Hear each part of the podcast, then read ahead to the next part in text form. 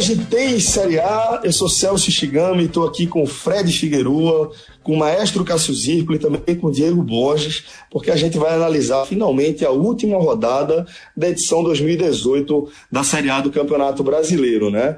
É, essa última rodada, que para efeito do campeonato que a gente analisa de perto, a gente vai analisar fundamentalmente a disputa de rebaixamento a partir da luta do esporte, né? uma vez que o Vitória já teve sua queda decretada, e também as chances do Ceará e uma vaga para a Sul-Americana em 2019, o feito inédito aí para o clube. E é importante a gente ressaltar que essa edição do Brasileiro ela chega na última rodada com quatro focos de disputa, né? A gente tem ainda, é, até aproveito para colocar já Fred e Cássio aqui nesse, nesse debate, se vocês quiserem acrescentar alguma coisa, mas é, a gente tem fundamentalmente essa última vaga do G4 da fase de grupos aí da Libertadores em aberto, com Grêmio e São Paulo chegando é, empatados com 63 pontos e com chances aí é, ainda, é, é, principalmente o Grêmio, né? O Grêmio bem perto da, da conquista dessa vaga, depende só de si. Recebe o Corinthians, o Corinthians que vive um péssimo momento, mas que também já alcançou seus objetivos, pelo menos os objetivos que foram atualizados ao longo da competição, e o São Paulo, que pega a Chapecoense fora de casa. Então, Fred, é, vocês querem destacar alguma coisa aqui sobre o G4 ou está muito distante da nossa realidade? Não, Celso, ele acaba se aproximando e a gente vai aprofundar isso um pouquinho mais na frente quando a gente falar de Chapecoense e São Paulo, né? A motivação que resta ao São Paulo, ela é para definição dos dois últimos rebaixados, porque o São Paulo faz um com a Chapecoense, e essa partida lá em Porto Alegre, ela também tem sua relevância justamente porque as informações do que estiver acontecendo no estádio do Grêmio podem acabar interferindo na forma com que o São Paulo vai jogar, sobretudo o segundo tempo contra a Chapecoense. E ainda queria deixar um ponto em aberto que a gente também vai debater quando chegar é, para analisar a situação Ceará e Sul-Americana, porque o Corinthians ainda não confirmou matematicamente a vaga dele na Sul-Americana. Então, eu sei que para um clube do porte do Corinthians, quando a gente fala objetivos atualizados, a gente está tratando apenas a permanência, porque clubes que têm Libertadores, que conquistam Libertadores, eles costumam dar uma. Não vou dizer uma desprezada, né? Mas, é, mas não tratam a classificação para a Sul-Americana como objetivo. Eles até levam a sério a Sul-Americana quando ela entra né, no seu funil. Então, aí, esses jogos que acontecem domingo, na, no mesmo horário, simultâneo a toda a definição do rebaixamento da Sul-Americana, esses jogos eles têm sim um peso e a gente vai acabar falando deles mais para frente. Bom, é, depois a gente fala de fato no que, no que vai representar. Tem a rivalidade entre Corinthians e São Paulo em questão, tem as chances do Grêmio, as chances do próprio Corinthians. Então, de fato, a gente vai analisar isso com mais propriedade mais para frente. É, é importante destacar ainda que esse é um dos quatro pontos ainda em disputa nessa 38ª rodada, que é justamente a definição dessa última vaga para a Libertadores, né? a sexta posição, que garante aí é, a vaga naquela fase pré-Libertadores, onde a gente tem o Atlético Mineiro com 56 pontos e o Atlético Paranaense nessa disputa que tem 54 pontos, porém tem uma vantagem considerável no saldo de gols, né? As duas partidas acontecem no sábado, com o Atlético Mineiro recebendo o Botafogo e o Atlético Paranaense encarando o Flamengo no Maracanã. Atlético Paranaense, Celso, que já decidiu colocar 11 reservas em campo. Então, assim como aconteceu na rodada anterior contra o Ceará, se o Atlético Paranaense tivesse vencido o Ceará, jogava por uma vitória simples no Rio de Janeiro contra o Flamengo para garantir essa sexta posição. Mas eu até entendo de forma natural. O Furacão está jogando todas as fichas na decisão da Sul-Americana contra o Júnior Barranquilla, então já confirmou time reservaço contra o Flamengo no sábado, que aproxima muito o Atlético Mineiro de confirmar sem maiores problemas. Já só depende dele contra o Botafogo desmobilizado Então, essa sexta vaga aí tende a ficar com o Atlético Mineiro mesmo. Bom, aí a gente já chega aqui é, nesse contexto da Sul-Americana, né? A Sul-Americana que já tem garantidos aí em 2019 Atlético Paranaense, Botafogo, Santos e Bahia. Portanto, tem duas vagas em aberto. As vagas que, neste momento, são ocupadas pelo Corinthians, que tem 44, e pelo Ceará, que tem 43, tá? Mas a gente pode até deixar, deixar muito claro é, que essa, esse, essa, essa narrativa aí, a discussão, o debate em torno da disputa pela Sul-Americana, a gente vai deixar principalmente para quando a gente for analisar a disputa do Ceará, o jogo do Ceará, tá? Mas para a gente entender também que essa briga contra essa briga pela Sul-Americana, ela se mistura também com a luta contra o rebaixamento. A gente está falando é, do Fluminense e do Vasco, que tem 42 pontos, então estão a um ponto aí do Ceará. Tem a Chapecoense com 41 pontos e até o próprio América, que tem 40, ele tem chance de se classificar a Sul-Americana desde que o Atlético Paranaense seja campeão em cima do Júlio Barranquilha e é, abra uma vaga aí para a Sul-Americana, uma vaga a mais para a Sul-Americana. É, então, eu acho que é, que é fundamentalmente isso, né, Fred? Isso, Celso. Dos clubes que correm o risco do rebaixamento, só o esporte não tem qualquer chance de Sul-Americana nem em caso de título do Atlético Paranaense. Não, dessa vez a conta para no 14 e o esporte só chega até o 15 lugar, né? É, porque ano passado o esporte salvou o rebaixamento e ainda ficou na expectativa de o Flamengo vencer o Independiente, o que acabou não acontecendo, e o time não foi para a Sul-Americana. Mas, mas, a diferença, esse... a diferença, Fred, na verdade, é nem pelo esporte, porque no passado o esporte foi o 15 lugar. Ele pode chegar no máximo ao 15 lugar agora. A diferença é que nenhum brasileiro ganhou a Libertadores. Ah, e no caso, ia ser, ia ser tudo, ia ser o máximo que o Brasil podia acontecer, pode fazer em relação a clubes em 2017. Porque seria o Grêmio campeão da Libertadores, o campeão da Copa do Brasil dentro dos classificados no brasileiro, ou seja, aumentando uma vaga, e ainda o campeão da Sul-Americana, que seria o Flamengo. Desse, nessa vez, continua tendo o campeão da Copa do Brasil no meio, o Cruzeiro. Poderia ter o Atlético Paranaense campeão da Sul-Americana, mas não terá o campeão da Libertadores. Então, por isso, dessa vez, o limite é até o 14 lugar. Embora a colocação do esporte máxima que o esporte possa alcançar seja a mesma do ano passado. E aí, só para a gente fechar esses quatro focos de disputa, é justamente esse rebaixamento que já está descrito aí com cinco times disputando três lugares na Série A em 2019. Então, daqui a pouco a gente vai mergulhar nesse, em todo esse contexto, vai analisar a unidade. É, mas antes, queria convidá-los mais uma vez a conhecer a nova unidade da Confraria da Barba, a unidade de Casa Forte, que está tá uma pintura. O lugar tá muito bacana, tá muito bonito. De vez em quando a gente dá um pulo por lá, é, até por uma questão de logística, acabou virando a minha nova confraria da Barba, eu que sempre fui o cliente fiel lá da Unidade das Graças. Sempre que tiver oportunidade, obviamente, vou passar lá para rever os amigos que a gente fez por lá, é, que a gente carrega aí com a gente ao longo é, desse, de todo esse tempo de parceria. Mas por uma questão logística, eu que moro aqui na Zona da Mata, aqui em Aldeia, é, sempre passa ali por Casa Forte, fica bem mais tranquilo para mim. Um projeto lindíssimo, tá? Um projeto mais uma vez inovador que a Confraria da Barba havia revolucionado esse mercado quando instalou ali a sua unidade nas Graças e agora amplia esse esse conceito com a unidade no coração de Casa Forte, fica ali vizinho a McDonald's, né? McDonald's ali de frente do Plaza, fica exatamente é, vizinho a McDonald's, a nova Confraria da Barba e é, traz um conceito inovador, porque, inclusive, a partir agora de dezembro, já vai inaugurar dois novos espaços, um bistrô e um empório, assinados aí pela chefe Sofia Mota, tá? Que vão deixar a sua experiência lá na Confraria da Barba, que vai muito além de você fazer a sua barba ou cortar o cabelo, que no fim das contas é grande grosso aí dos serviços prestados pela Confraria da Barba. Você vai ter essa experiência de você poder desfrutar de um ambiente pensado para você. Um ambiente que foi pensado para você é, poder desfrutar dele da melhor forma possível. Você que precisa é, travar ou se reunir, travar reuniões ou se reunir de maneira mais aprazível aí é, no seu dia a dia, você vai para lá, para um lugar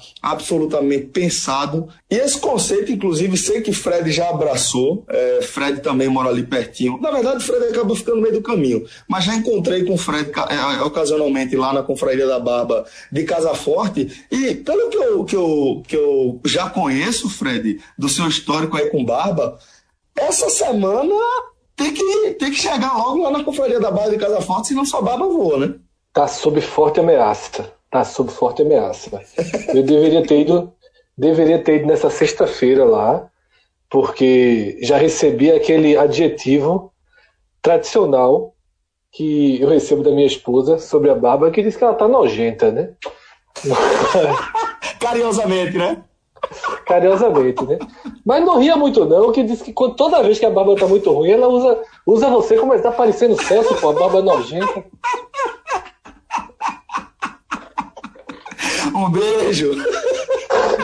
Até teve um único dia, um beijo, Teve um, teve um único dia que ela, que ela falou, mas a, a barba de Celso tá organizada. O Celso tinha saído de lá 10 minutos, aí também. Né? A gente saiu de lá, foi direto pro Rio, encontrei com Mariana no almoço também. Isso. Aí, Celso.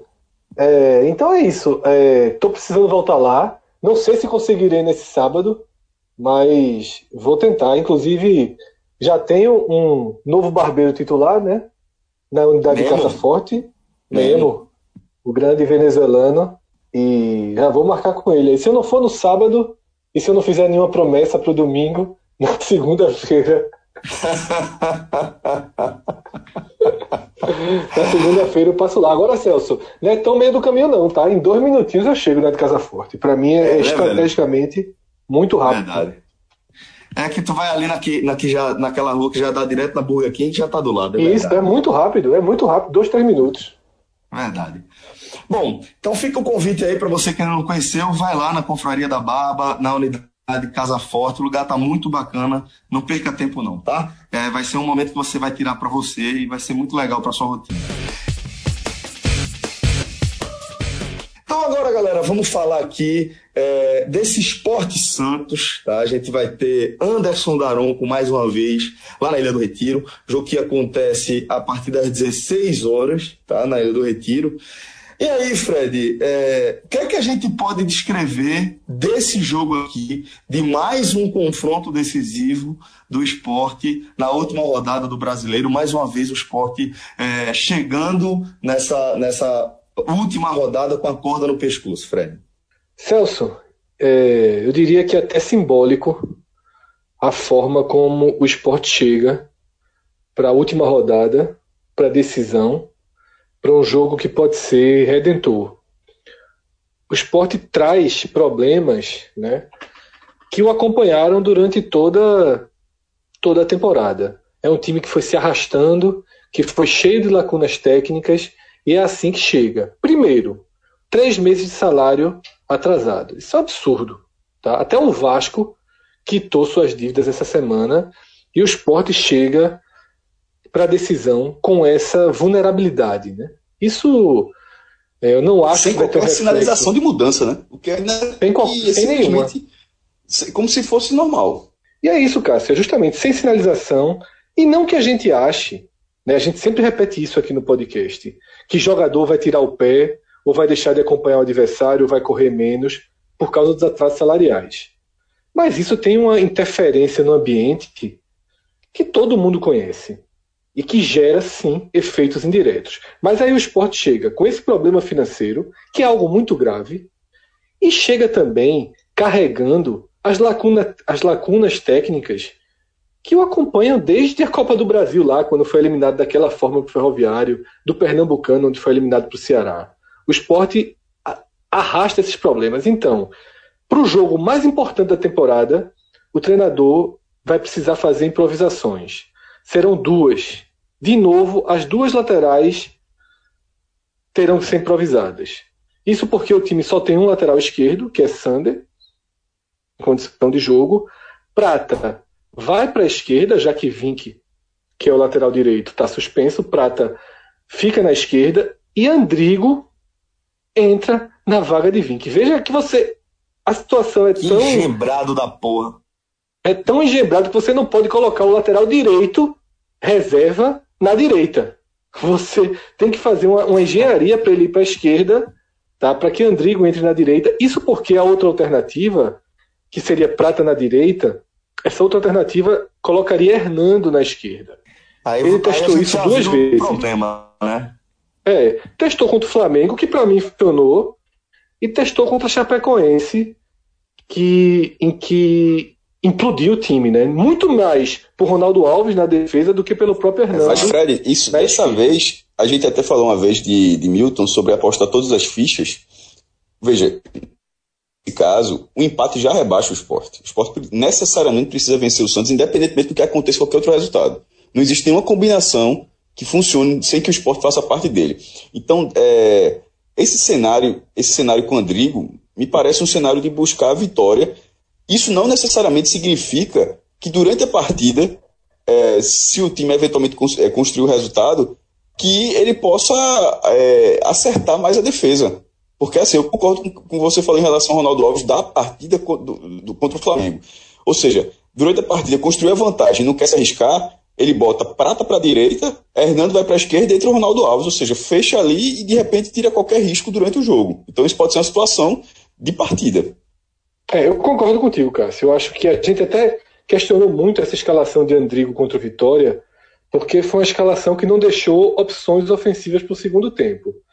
Mas dessa vez faz todo sentido, pela, pelas lesões, pelo fato de Ronaldo Alves necessariamente estar de novo mais inseguro, porque para mim ele foi determinante nos dois gols da Chapecoense. Ainda digere melhor essa escalação. Então, para essa improvisação da lateral, eu acho que Milton fez o básico mesmo, que lhe resta, até porque no final das contas Andrigo deu conta do recado. Não foi bem, mas também é, não foi um ponto fraco, não foi um ponto negativo do esporte naquele dia contra o Vitória.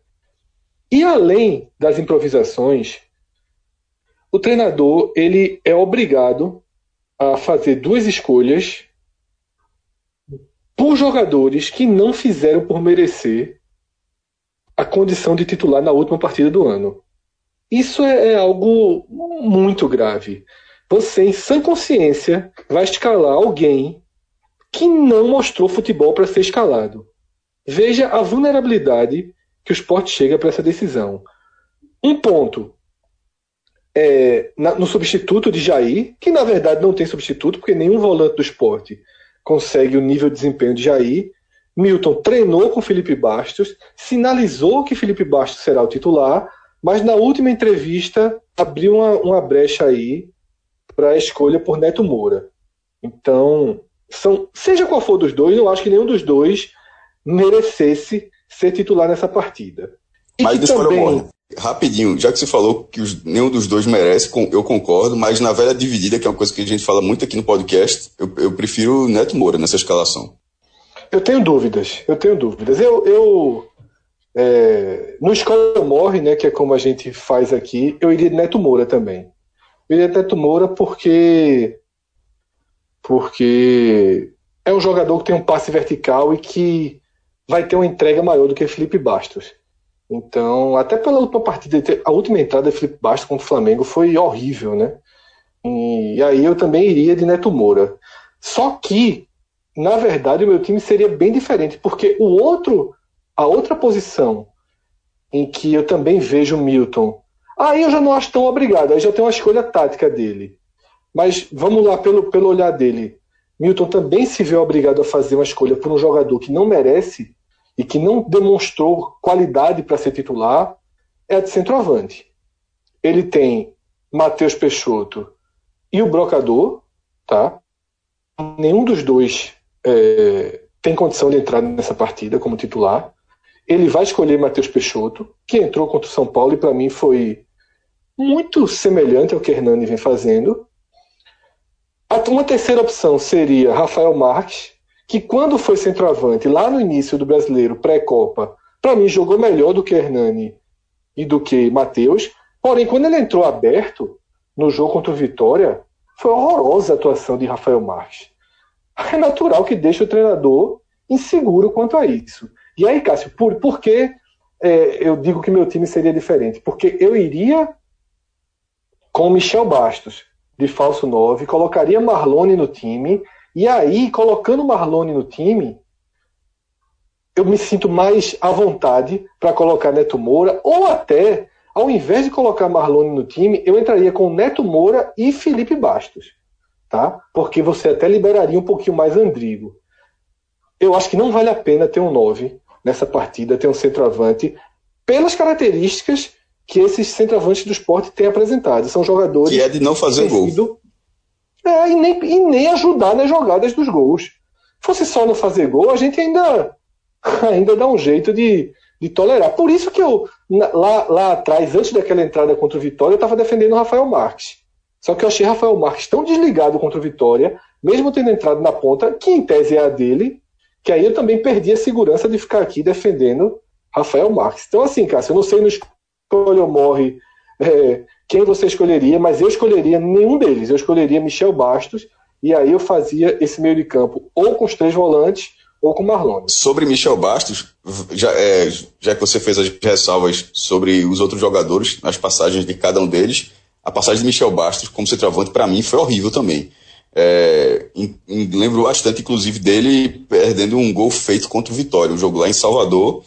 Mas, é, eu, se for uma opção para que ele permaneça no time, já que ninguém está servindo, seria uma dividida bem, é, tipo, vai tu, vai tu mesmo, porque não tem convicção nenhuma nessa função. Mas ao mesmo tempo, essa, essa tua escolha é para ter Neto Moura e Felipe Bastos. É, na verdade, eu prefiro um, um eu, eu, prefiro ou Marlone, ou Marlone, ou Marlone e Neto Moura.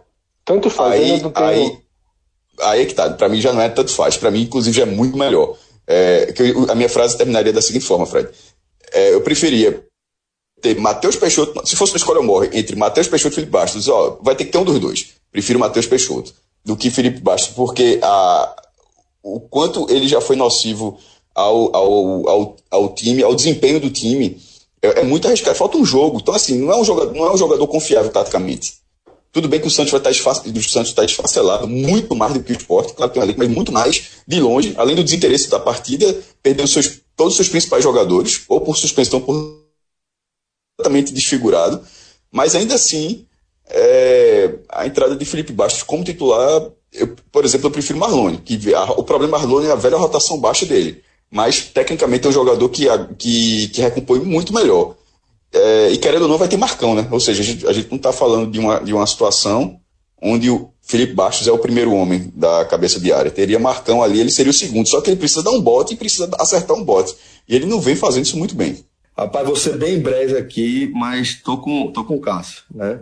Até porque é, eu realmente há muito tempo eu venho, afirmando que não vejo comprometimento em relação a Felipe Bastos e por isso eu não consigo mesclar na minha cabeça o potencial técnico que eu sei que ele tem, que ele pode desempenhar. Sempre cruza essa informação de que é, não vejo comprometimento nele, por isso não começaria um jogo tão decisivo quanto este com o Felipe Bastos, não.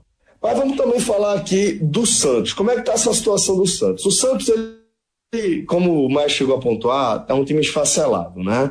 É, tem alguns lesionados, como Lucas Veríssimo, Gonçalves, Anderson Ceará, Bruno Henrique e o goleiro Vladimir, o reserva de Vanderlei, que estava escalado para esse jogo contra o esporte, mas Vladimir se machucou e Vanderlei, que já estava de férias em Curitiba, vai se encontrar com, com o restante do grupo do, do Atlético do Santos é, já no Recife. Não, não fez nenhum treinamento sequer. Além disso, o Santos ainda tem uma virose, Carlos Sanches, Alisson, Gabigol e Dodô suspensos. Então, com isso, Cuca deve escalar o Santos com Vanderlei, Vitor Ferraz, Gustavo Henrique, Luiz Felipe e Copete, Guilherme Nunes, Diego Pituca e Jean Mota, Arthur Gomes, Felipe Cardoso e Rodrigo. Então, esse é o Santos que vai encarar o esporte nesse confronto decisivo para o rubro-negro. E aí, Celso, é aquilo que a gente sempre fala. Porque não significa que esse Santos esfacelado, né? O Santos perdeu 10 jogadores ao todo, mas não foram 10 titulares, tá? É, ele perdeu reservas também lesionados e, e, suspensos. Não são 10 titulares do Santos que não estão na partida. Mas o Santos perdeu mais de meio time. Essa equipe que vem para o Recife, é, é óbvio que ela não vem aqui fazer graça. É óbvio que ela não vem aqui para perder do esporte. E vem jogar, vem jogar o jogo, vem tentar. Agora, é o que é a análise mais natural que se pode fazer. Porque tem gente que morre de medo de falar isso, tem gente que, ah, estão falando que o Santos vem, que o esporte já ganhou o jogo. Longe disso. Esse esporte, ele é um time com dificuldade né, de criação ofensiva que o faz não ser favorito contra ninguém. Tá? O esporte não foi capaz de vencer o Vitória, que talvez seja mais fraco do que esse Santos tecnicamente. Só que aqui, nesse Santos, também se soma o fator motivacional. Enquanto, de um lado, a expectativa é que se tenha um time dividindo todas as bolas, lutando por todas as bolas, se arriscando em todas as bolas, é uma tendência absolutamente humana que o Santos não tenha a mesma postura. Essa escalação de Vanderlei no gol já é um exemplo. Tá? Inclusive, eu até estranhei a, a escolha de Cuca em chamar Vanderlei, porque me parece tão fora da curva você trazer um, um jogador que não treinou, que você já tinha dado férias.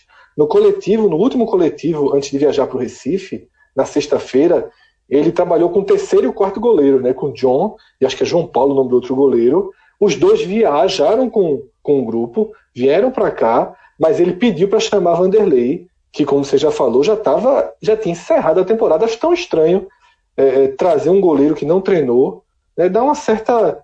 É, eu acho que para o grupo, né, para o terceiro goleiro, é você, porra, você trabalhou a semana inteira, quando você vai ter sua chance, é, acaba recorrendo ao titular de férias, né? Porque, diferente de John, que é o terceiro goleiro, a torcida do Santos queria muito ver Vladimir jogando. Porque aquele Vanderlei de dois anos atrás, em que as pessoas pediam na seleção, Vanderlei aquela e-mail perante a torcida do Santos, eu estava lendo os comentários da matéria da, da lesão de Vladimir, da, dizia que Vladimir que ia para o jogo.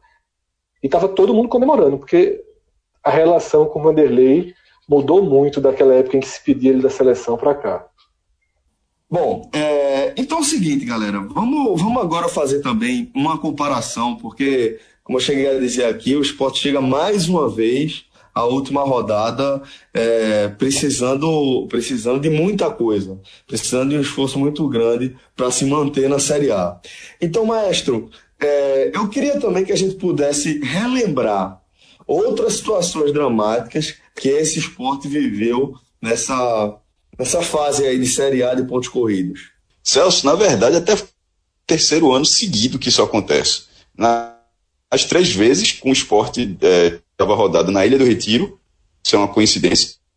Significa também que é, fora de casa, né, uma questão de tabela. É, uma coincidência maior dos três adversários alvinegros é o desinteresse deles na última partida por caminhos distintos. Em 2016, o Figueirense já tinha sido rebaixado. Em 2017, o Corinthians já tinha sido campeão brasileiro, inclusive já tinha recebido o troféu numa goleada sobre o São Paulo lá na, em Itaquera. E agora o Santos que já tem todos os seus objet os objetivos cumpridos nesse campeonato, pelo que ele pode fazer. Ele já está na Sul-Americana e ele não pode ascender a Libertadores. E se o Santos poderia ter um objetivo a mais, seria é, turbinar a artilharia de Gabigol. E nem é o caso, porque Gabigol tirou a camisa visivelmente encerrar logo a passagem dele pelo Santos, quando ele fez o gol na, na rodada anterior. Então, assim, é, são. E sem um, um grande jogo. Agora, vamos lá o Figueirense veio com a mala branca. É, para não cair, o Figueirense jogou, jogou é, animado, claro que tinha uma deficiência técnica em campo. Mas o esporte venceu, inclusive, com alguma dificuldade. É, os dois gols saíram no segundo tempo. Um de Rogério e um de Diego Souza, que acabou virando artilheiro. Depois, contra o Corinthians, em quase todo reserva, tinha uma questão muito clara que era um time extremamente organizado. E o esporte, por estar lá embaixo, obviamente também tem a sua deficiência técnica. O que fez o jogo ser bastante é, difícil para o esporte contou. O Corinthians, uma grande chance, que foi até com aquele. É um centroavante. Casinha. É, Casinha, exatamente. Casinha. Eu ia dizer que não, falava, que não falava português, é esse mesmo teve uma chance e ele perdeu o gol. Tirando isso, o Corinthians não teve uma chance de fazer o gol, mas o esporte precisava vencer a partida. E o esporte teve muita dificuldade, acabou sendo Diego Souza carregando a bola, cruzando, é, André faz o gol de cabeça e a vitória pelo placar mínimo. E agora é a mesma coisa, até inclusive pela forma como o Fred abriu, que é, mesmo com esse Santos todo esfacelado e no nível abaixo do que era aquele Corinthians, ainda assim o problema está muito mais no esporte na deficiência que o esporte tem durante todo o ano, desde o ferroviário, ou até antes, na verdade, mas assim, tendo aquele como grande exemplo. Então, é, é mais uma vez precisando na Ilha do Retiro, ou contra o Figueirense, é, e sempre com resultados paralelos, né? É, tinha ameaça do Inter, o do ano passado precisava de um resultado, acabou tendo dois, resultados, dois resultados beneficiários, dessa vez precisa de dois resultados. É, ou seja, cada ano vai ficando mais difícil. Não por acaso, foi 14 em 2016, 15 em 2017, e a tendência, se escapar, é que fique em 16, 16 em 2018. Ou seja, sempre uma escadinha para baixo. Né? É, agora, também tem um caso clássico, já que você, para não ficar nessas lembranças mais recentes, de. Quando o campeonato ele vira, entre aspas, ponto, pontos corridos nos, nos anos 90. De 88 para frente, né, que era assim, você jogava, enfrentava todo mundo. Aí depois passavam quatro ou oito clubes, de ano para ano variava. Até 2002, de 1971 até 2002, todos os regulamentos do Campeonato Brasileiro foram diferentes. Todos, sem exceção. Então, assim, é muito difícil ficar precisando. Mas nos anos 90, uma coisa que era semelhante era você enfrentar todos os times. E em 91, é, caiu, caiu dois no campeonato de 20 times. O esporte chegou na última rodada precisando vencer o Flamengo é, e torcer por, um, por outros resultados. Se eu não me engano, dois. O, um Grêmio e o Vitória. E o esporte venceu o Flamengo com um gol contra antológico de Júnior, um gol contra. Assim, não é exagero não. Se está no YouTube, ele está mais ou menos ali perto do meu campo, mas na lateral direita, ele recua dali até o goleiro, que obviamente não está esperando um recuo. E, e o Flamengo faz o gol contra. Ô, o esporte vem, e o esporte acaba vendo. Oi. E para os mais jovens, lembrando que nessa época, esse recuo o goleiro podia pegar com a mão, né? Sim, então, sim. Era um recuo em teve tão suicida. Mas, mas Fred, o, o recuo foi tão suicida eu acho que se, na regra de hoje. Na regra de hoje, se, se, ele pega com a mão, eu acho que o juiz não interpretaria como recuo, não, porque assim foi muito sem noção. Foi muito, eu acho que teria passado até hoje, mas é, é, tem essa regra, vale lembrar, que podia. E até o goleiro podia ficar. Três segundos, antigamente era o sobrepasso, mas enfim, o goleiro podia pegar com, com, com a mão. Esse jogo, o Grêmio vem, perde do Botafogo, acho que em Caio Martins, o antigo estádio do Botafogo, e o Vitória também perde. Aí caíram Vitória e Botafogo e, e ficou o esporte. Uma cagada gigantesca ali naquele momento. É, e outra situação, mas não chegou a ser tão desesperadora, essa foi muito. E se fosse hoje, é do nível dessa de 91, eu considero mais difícil do que a do ano passado, por exemplo. É, e outra foi uma de 95, mas não foi no, nas rodadas finais, acabou vencendo o Cruzeiro, era o campeonato maior de 24 times, mas caiu os últimos dois. É, e o esporte 95, se não me engano, o esporte acabou escapando, mas não se compara com, com esses cenários de última rodada, não. De última rodada são os últimos três anos, 16, 17, 18, e essa de 91. Isso das que caíram, né? Das que ficou, porque também, obviamente, tem 2012, onde ele foi na última rodada com chance, mas acabou rebaixado.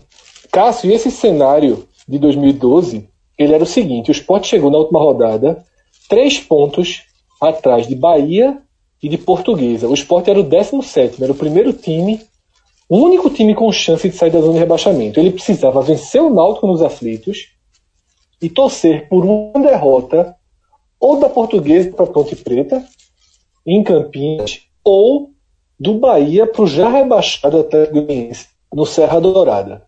Nenhum dos três resultados aconteceu. O Sport não venceu o Náutico, foi derrotado pelo Náutico. Saulo até chegou a pegar um pênalti, depois se machucou, entrou terceiro, terceiro dia, mas isso, o Náutico foi melhor do, do que o Sport a partida inteira. Né? Araújo fez o gol, o Náutico ganhou a vaga para a Sul-Americana naquela tarde.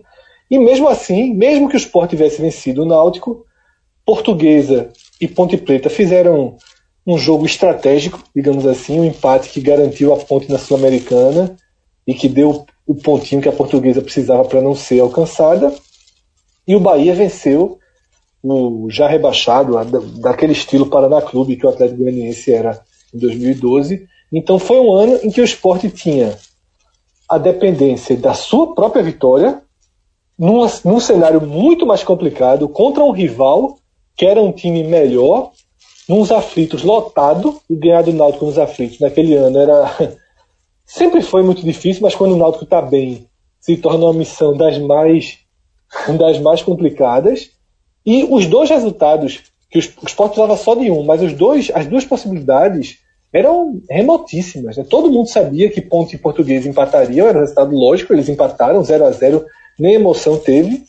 Só teve emoção para quem estava no estádio, eu estava lá no, na arquibancada dos aflitos, teve um cara que gritou gol da Ponte, a turma se abraçou, tudo, ainda estava 0 a 0 nos aflitos, mas foi um alarme falso, né? Em 2012, internet é, nos celulares ainda tinha, mas nem era todo mundo que tinha, foi um alarme falso que demorou um pouquinho para ser desmentido. Então, esse cenário de 2018, de você depender não de um jogo, mas de dois jogos, ele só é comparável ao que Cássio contou a história lá de 91, a história do gol contra de Júnior. Tá? Em termos de quantidade, mas em termos de possibilidade de considero 2018 mais possível, digamos assim, mais factível do que 2012. Tanto um pelo jogo do Fred, esporte.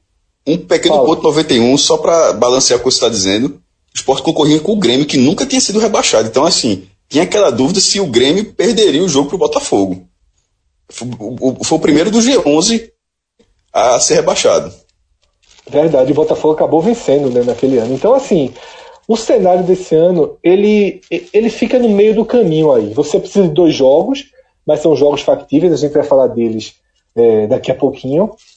E muita gente esquece, porque eu, eu diria até que foi um apagão coletivo, porque durante o ano, até mesmo a gente chegou a falar, dessa vez precisando.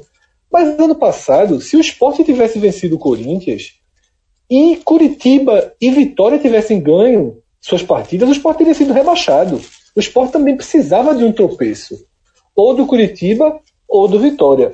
Acabou acontecendo os dois. Nem o, o Vitória não conseguiu vencer o Flamengo e o Curitiba também, é, mais do que não vencer, né, ele foi derrotado pela Chape e acabou caindo. Então é esse o cenário aí dessas, dessa história aí de dramas do esporte na última rodada. Uma história que tem mais finais felizes do que em um só, né? Final infeliz, mas o ano que foi infeliz era, era osso para que não fosse. Teria, teria que ter sido muito parecido, como a gente já falou aqui algumas vezes, com 91. Então, analisado aí o confronto entre Esporte Santos, a gente vai agora analisar as outras três partidas que estão relacionadas também com o contexto de rebaixamento e acontece que ao mesmo tempo também de Sul-Americana, tá? É, vamos falar primeiro desse Fluminense América que acontece no Maracanã a partir das 16 horas. Fred, o Fluminense que chegou a oito jogos sem marcar um gol e que depois da eliminação na semifinal da Sula pro, pro Atlético Demitiu até é, Marcelo Oliveira, Fred. Isso. Marcelo Oliveira que escrevia uma história parecida com a história do Curitiba no passado, tá? Todo mundo lembra que depois que o Curitiba ganhou aquele jogo para o esporte na ilha, aquele jogo que Diego Souza perdeu dois pênaltis, o Curitiba atingiu uma situação no campeonato em que praticamente saiu da conta do rebaixamento saiu da conta. Ninguém mais colocava o Curitiba. E aí, na penúltima rodada, na penúltima rodada, aquela rodada em que eu me lembro que o torcedor do esporte queria um empate entre Ponte Preta e Vitória, né, naquele jogo da dedada de Rodrigo. E foi uma rodada que essa vitória, o, o Vitória acabou ganhando a partida, né? Que o Mancini sai de campo, aquela confusão toda, teve briga, invasão e teria sido muito ruim. Porém, o Curitiba perdeu um jogo em casa. Não me lembro. O Curitiba já vinha na sequência em que só precisava de mais um ponto para salvar, de mais um ponto para salvar. Esse ponto não veio, não veio, não veio. E na última rodada também não veio com aquele gol lá na apagada das luzes na Arena Condá, que classificou a Chape para a Libertadores e rebaixou o Curitiba salvando o Vitória. É um roteiro, lógico que é, com cenas diferentes, mas Marcelo Oliveira de novo parou, né, estancou o Fluminense. O Fluminense até fez pontos contra o esporte, fez pontos contra o Ceará, mas de grão em grão sem fazer gol. São oito partidas sem fazer um gol. Isso é surreal. Eu acho que o Fluminense fez certo. Eu acho que o Fluminense não ia esperar mais um partido fazer gol. não ia esperar uma tragédia, tá? Porque hora que o, se o Fluminense perde do América, a situação dele vira igual a do esporte. Tá? Vira igual a do esporte. E aí ele vira passageiro da agonia. Ele passa a depender do Ceará e da Chapecoense. Então é um, é um, um drama que o Fluminense pode viver. Agora, na minha opinião, já antecipo aqui, dos três jogos que o esporte precisa, é o que eu tenho mais segurança. Apesar de todo esse retrospecto que eu dei aqui do Fluminense, eu imagino uma vitória do América. Porque o empate salva o Fluminense. O Fluminense é, pode partida. O América, quando joga para tentar ser vulnerável. Em todo o campeonato, são 17 jogos, são 18 jogos fora de casa até aqui. O América venceu dois. O esporte, né, naquele momento, daquele jeito, e o Santos, que é um jogo clássico, um jogo que é, na época a gente até pontuou, foram parece que 38 finalizações do Santos. 32 a 1, uma coisa assim, né? 31 é, a 2, alguma coisa assim. Foi um dos maiores resultados mais doidos assim do campeonato. Então, Cássio, não sei pra, na sua visão, para mim, Fred, o jogo que eu tenho maior grau de confiança é esse. Não que o Fluminense tenha. Confiança eu não tenho nenhum. É, mas é eu entendi o que você quis falar. E dentro, e dentro do que você disse, é, me parece muito mais, obviamente, pela incapacidade do América do que pela capacidade do Fluminense. E outra, o fato que o Fluminense, o empate, salvar o Fluminense, ou seja, na hora que ele empatou ali, ele não precisa olhar para o radinho, para o aplicativo, para mais nada. Isso faz com que é, aumente muito o grau de dificuldade do América. E, e, e sendo esse resultado plausível para o esporte, eu, eu... E ainda tem um ponto a mais aí, que é o seguinte, e é tudo muito interrelacionado. Se, dependendo das notícias que tiverem chegando no Maracanã, do jogo da Chape São Paulo, do próprio Esporte Santos, o empate pode salvar o América. Porque se a Chape perde, se o esporte não vence o Santos, o América ele escapa com um ponto. Então, essa vai ser uma daquelas tardes de domingo em que cada notícia que chega pelo rádio, pelo aplicativo de celular, ela tem uma interferência direta no jogo. E esse América, esse Fluminense América não deixa de ser diferente, tá? Em que o que tiver acontecendo na rodada pode incidir diretamente na forma como as duas equipes é, disputarão a partida, mas é muito grande o Fluminense. Você perder no Maracanã, a movimentação da torcida, mesmo frustrada, no primeiro dia de venda de ingressos já foi boa, já vai ter mais de 15 mil pessoas. Eu acredito até que vai passar de 30 40 mil, já, a movimentação já foi interessante para início. O ingresso custa apenas 5 reais. Então a torcida vai, os jogadores querem é, honrar. Gum fez um discurso muito, muito forte né, após a, a eliminação da Sul-Americana, pediu essa última chance. Acho que tudo tem limite e eu diria que até a estatística está a favor, né? O Fluminense vai fechar o ano é, é, sem fazer gol, é difícil. Acho que nessa partida aí, como o Cássio falou, confiar, confiar, confiar, não dá para confiar em nenhum. Mas dos quatro jogos, incluindo o próprio esporte, o meu grau de, de, de probabilidade, digamos assim, eu vejo o jogo do Maracanã. Bom, é, agora a gente vai falar de um jogo que está diretamente ligado a outro jogo, na minha opinião. Acho que eu vou acabar esclarecendo antes mesmo, porque eu precise dar esse meu ponto de vista. Estou falando aí de Chapecoense São Paulo, jogo que vai ser disputado na Arena Condá. E vale ressaltar, Fred, que é um jogo de uma que, que vem numa, numa semana de uma, de uma carga emocional muito grande que completa dois anos da tragédia da Chapecoense. É, Fred, vamos começar a análise a partir daqui e a partir a gente achar necessário, depois eu faço essa minha ponderação em relação ao jogo com o Grêmio. Celso, é, a gente vinha pontuando, antes mesmo de São Paulo Esporte, a gente vinha pontuando o quão arriscado seria tá, o São Paulo não depender apenas de si mesmo nessa rodada. E esse cenário estabelecido, que é o São Paulo só tem chance de conseguir a quarta colocação se o Grêmio não vencer o Corinthians, para mim ele pesa.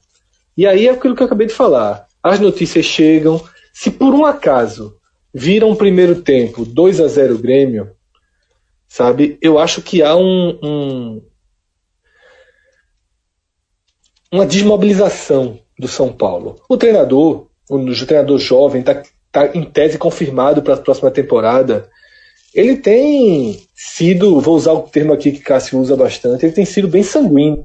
Eu vi, eu li relatos dos treinos em que ele pedido um treino com intensidade máxima, chegou a usar a expressão dar o sangue, né? Nessa partida na Arena Condá. Ele precisa muito do resultado. Seria um desfecho muito ruim para ele terminar o ano com a derrota para o Vasco, empate em casa com o Sport e eventualmente uma derrota para Chapecoense. Eu diria que essa confirmação dele para 2019 ficaria em xeque, né? Treinador, ele no máximo coloca o time em campo. E eu também não sei o quanto desse cenário de mobilização pró-Chape pode acabar ferindo. Vai estar um estádio completamente lotado. A entrega da Chape será maior do que a entrega de São Paulo. Na CNTP era mínima, mas não é CNTP. A última rodada não é CNTP, tá? Como eu falei lá no podcast, se você me fizesse escolher, quer trocar a situação do esporte pela da Chape, só depender de si mesmo, mas contra o São Paulo completo na ilha, eu não trocaria. Porque o esporte, esse esporte não venceria o São Paulo completo. Mesmo São Paulo a 70% de intensidade. O esporte não venceria. Se a Chape será capaz de vencer, como, como prevê.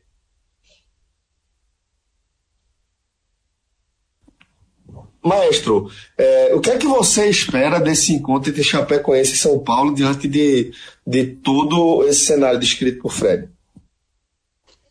Bem, é, parte muito mais do São Paulo do que da própria Chapecoense. Eu considero que a Chapecoense teve.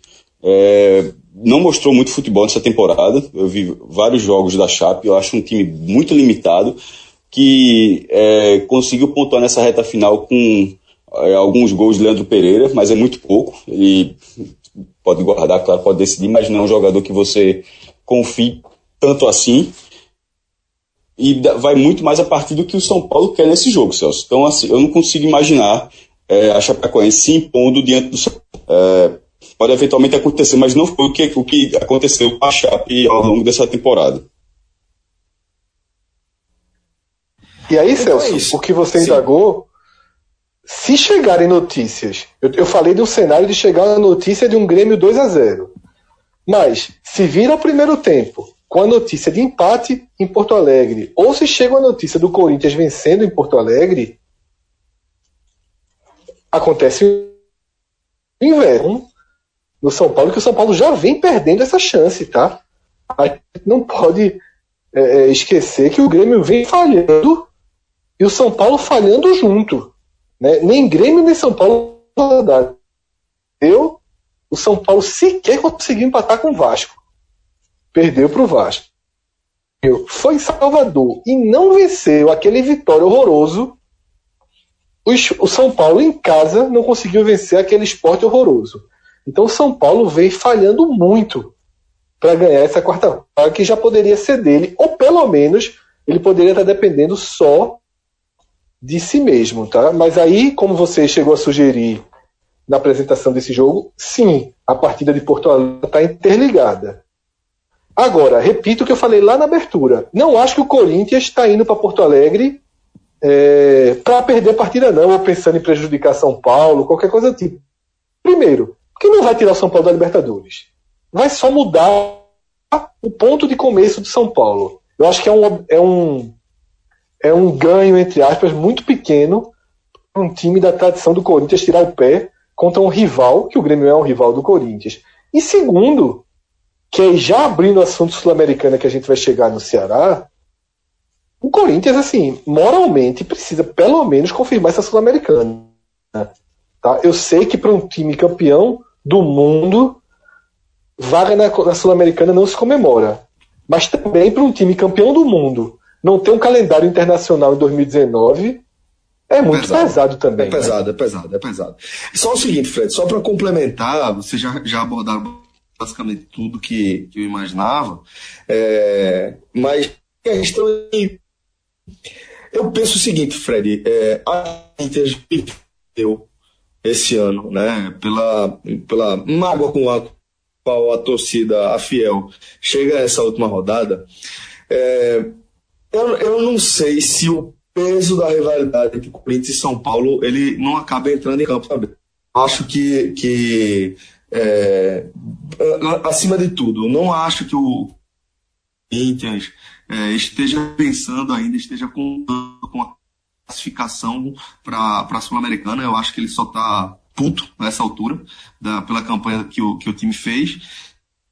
O fato de o, de o Corinthians ter chegado aos 44 pontos, ter livrado o rebaixamento, meio que deu uma sensação de férias para time, para torcida. E eu acho que, que nesse cenário a rivalidade com o São Paulo pode pesar. Eu não duvido nada que nos primeiros minutos de jogo, o Grêmio, por intensidade, deixando claro, não estou sugerindo que ninguém vai abrir absolutamente nada, mas que por intensidade mesmo, por interesse, por carga emocional no jogo, eu acho que o Grêmio deve, deve abrir o placar relativamente cedo em Porto Alegre, Fred. Eu acho que é o curso natural a vitória do Grêmio. Isso eu não discuto, não.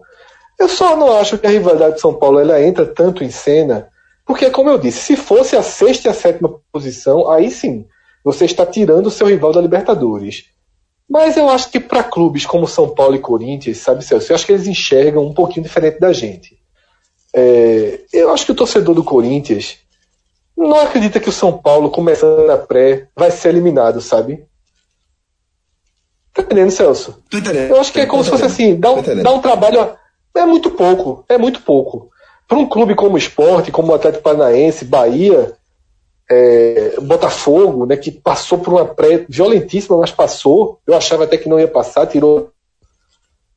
Você se coloca em xeque, você coloca duas fases, você está ameaçando a chegada desse time. Em relação a São Paulo e Corinthians, eu acho que eles não. Lógico que só correu risco, mas eu não acho que é, é algo que entra em campo. Por exemplo, eu não li nenhuma matéria sobre isso a semana inteira.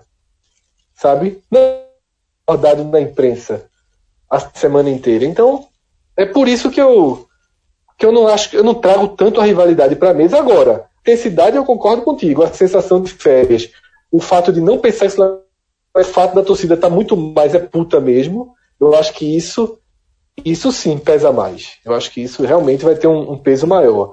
Não sei também o quanto é, o quanto os, os, jogadores estão com o treinador, né, com o Jair Ventura, que possivelmente fará essa última partida. É, eu não sei o tipo de relação que eles têm para fazer uma despedida por cima, né? Porque uma derrota também deixa o trabalho de Ventura liquidado demais, né? O Corinthians em 13 terceiro, 14 quarto é uma, é uma pontuação muito muito aquém, né, da camisa. É, acho que, que o trabalho de, de Ventura realmente já, já foi selado aí. É, é o, o, o, treinador despontou tão bem, é, comandando o Botafogo em situações bem adversas, inclusive, perdendo jogadores e mesmo assim conseguindo manter um nível de competitividade muito alto. Acho que ele dá pausa assim, dá uma respirada na carreira, porque é, vem de sequências ruins, né?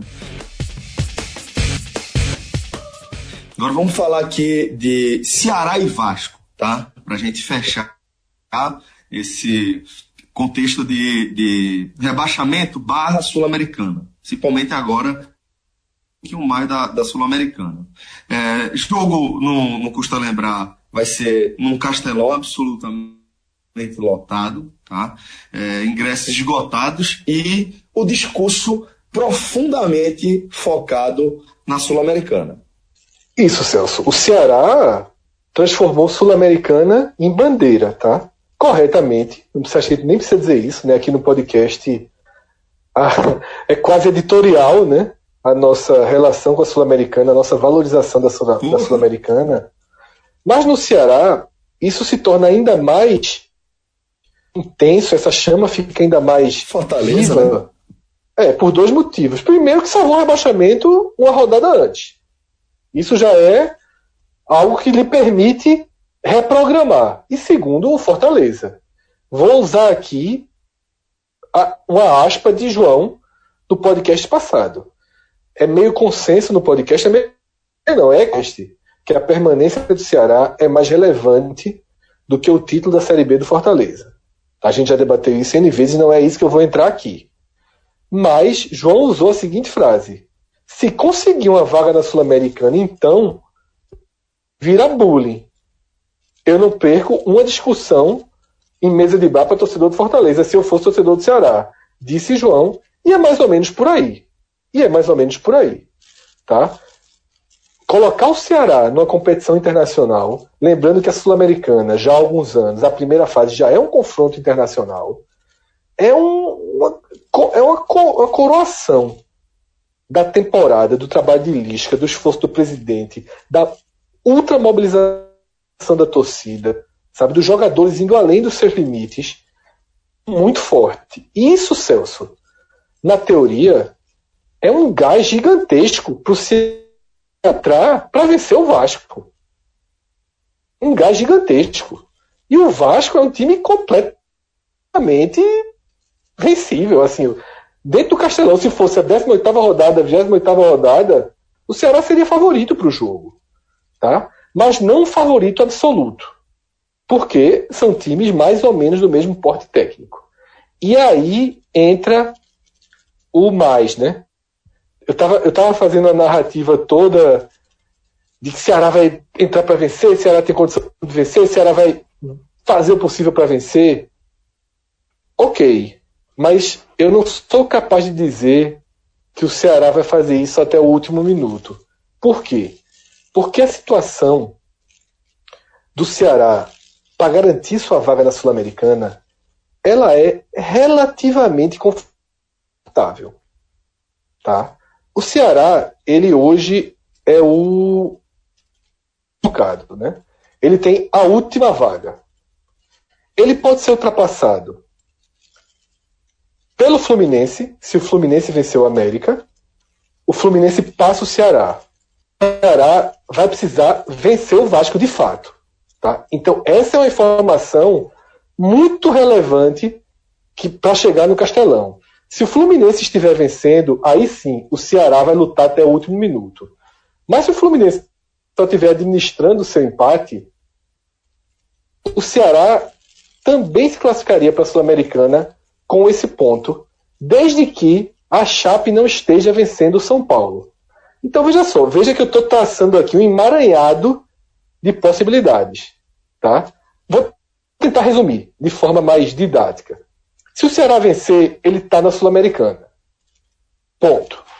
Se o Ceará empatar, ele vai para a Sul-Americana desde que o Fluminense não vença o América Mineiro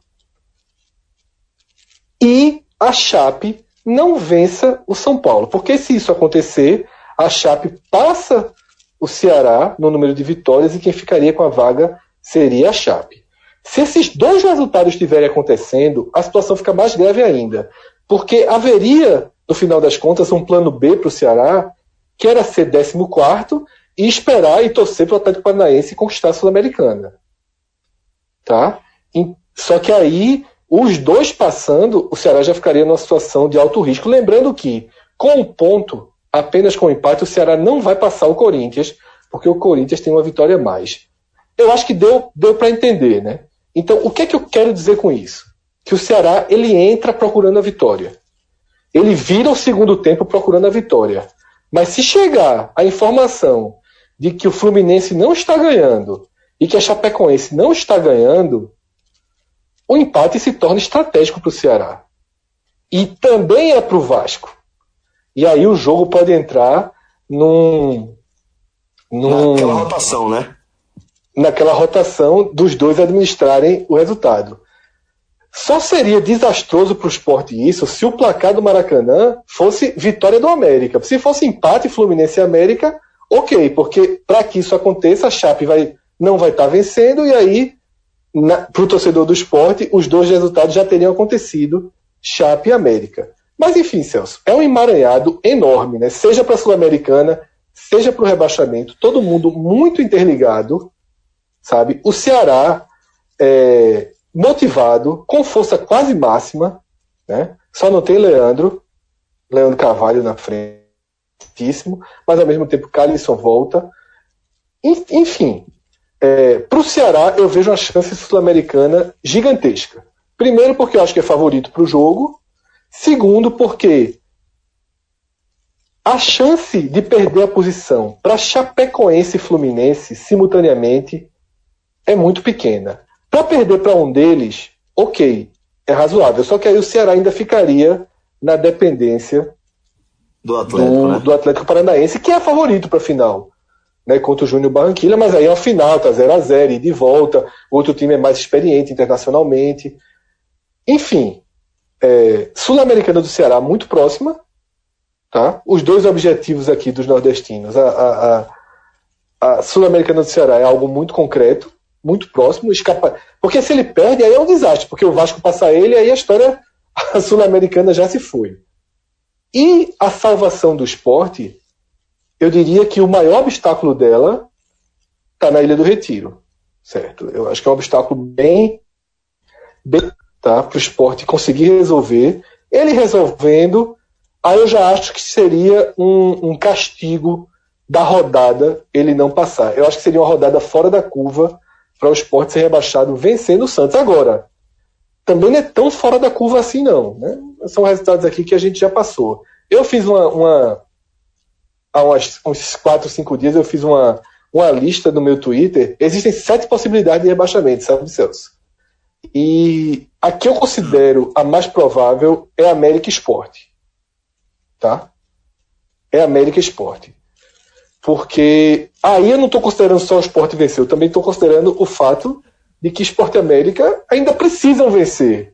Né? Então, e como é. ainda dependem desses resultados, eu acho que a América Esporte é de fato, não só por estarem na zona de rebaixamento, eles formam o par mais provável para o rebaixamento. O segundo, para mim, é América e Chape. Só depois entra América e Vasco. Os meus três primeiros envolvem o América, o que confirma aquela minha opinião, né, quando a gente abriu o jogo de Fluminense América, que eu disse que para mim é o resultado onde eu menos espero uma vitória é, é, do time da zona de rebaixamento.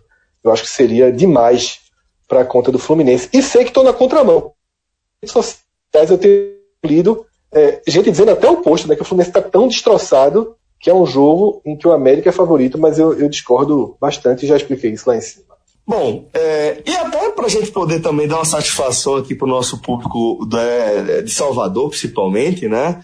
É, a gente não vai, não, não tá tratando mais a vitória, já é uma tradição do, do, do podcast aqui. Quando o, o, time é rebaixado, a gente larga também, né? Não tem programa brinca, não. Faz, né, não tem programa brinca. Aqui ninguém faz programa brinca, tá? Então o Vitória está rebaixado, a gente já não vem analisando mais o Vitória.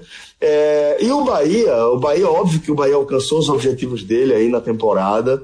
É, e por conta disso, a gente também deixou de focar tanto no Bahia, já que. Mesmo motivo, né? A gente não faz. Não faz programa de não graça, faz não faz graça pra né? ninguém.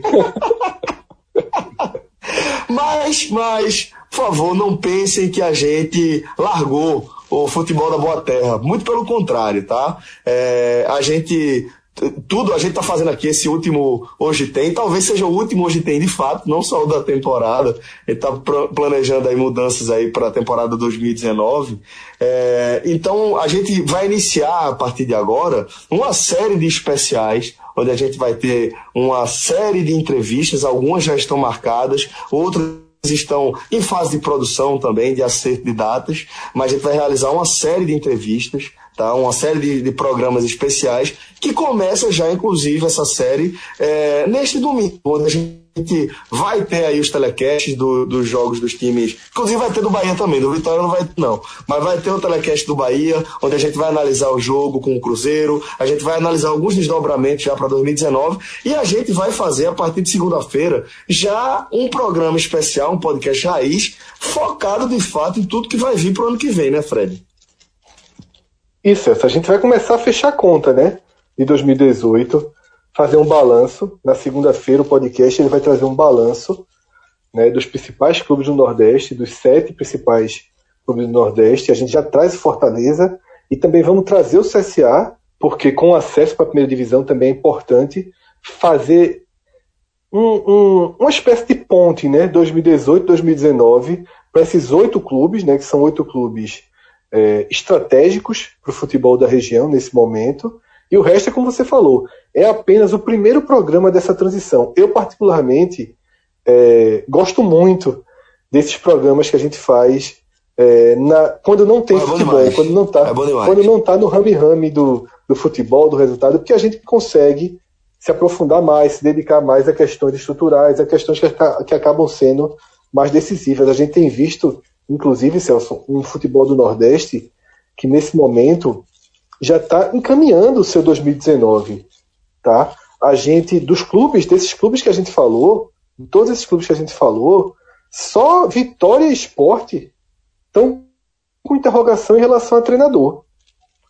Né? Para ter uma ideia do quanto as coisas já estão sendo encaminhadas né, nas outras equipes. O Bahia vai de Anderson, o Fortaleza acabou de anunciar, quando a gente estava gravando esse programa, anunciou a renovação de Rogério Ceni. Lisca, naturalmente, deve renovar com o Ceará. O CSA, renovado com Marcelo Cabo, renovado com Roberto Fernandes. Então há uma sensação de que os clubes do Nordeste estão enxergando 2019 como deveriam, tá? Se planejando, mantendo uma linha de trabalho.